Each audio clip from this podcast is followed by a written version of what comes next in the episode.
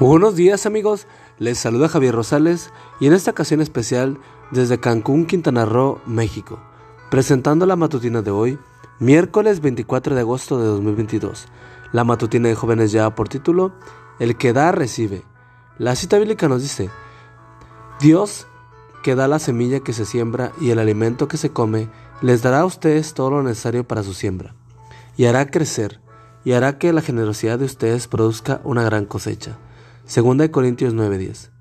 Pablo elogia la generosidad y la dadivosidad cristiana que se caracteriza por la alegría.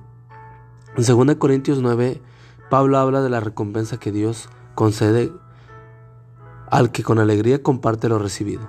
Usa la figura de la siembra para ilustrar el principio de que él da, el que da recibe.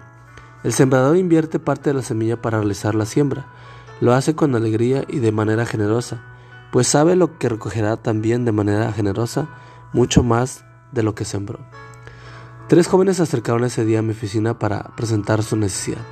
Tenían que matricularse para, pero después de haber trabajado durante todas las vacaciones colportando, no habían traído suficiente dinero para sus estudios.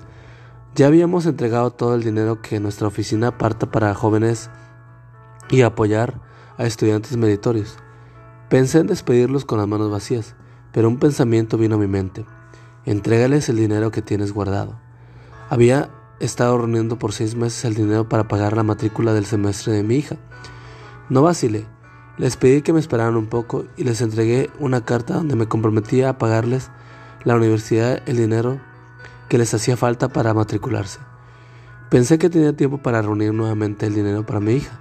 La siguiente semana mi hija llamó para recordarme que era tiempo para pagar los costos de su siguiente semestre. Le dije la verdad y le pedí que tuviera confianza en que Dios nos proporcionaría los recursos nuevamente. Aquella misma tarde me llamó un viejo amigo para preguntarme cómo marchaba mi vida y la de mis seres queridos. Le dije que todo estaba bien, pero él me expresó que tenía una, fuente, una fuerte impresión de que mi familia tenía una gran necesidad y estaba dispuesto a apoyarnos. Insistí que todo estaba bien, pero al parecer intuyó que el problema podía ser con mi hija. La llamó y ella le contó lo que había pasado. Mi papá regaló el dinero de mis estudios y esta semana tengo que pagar. Aquel amigo le dijo que no se preocupara porque él sería cargo del semestre y efectivamente así lo hizo. Entonces me llamó nuevamente y me regañó por no contarle la situación. Apreciado joven, Dios no miente, el que da recibe. Lo hemos probado en casa muchas veces.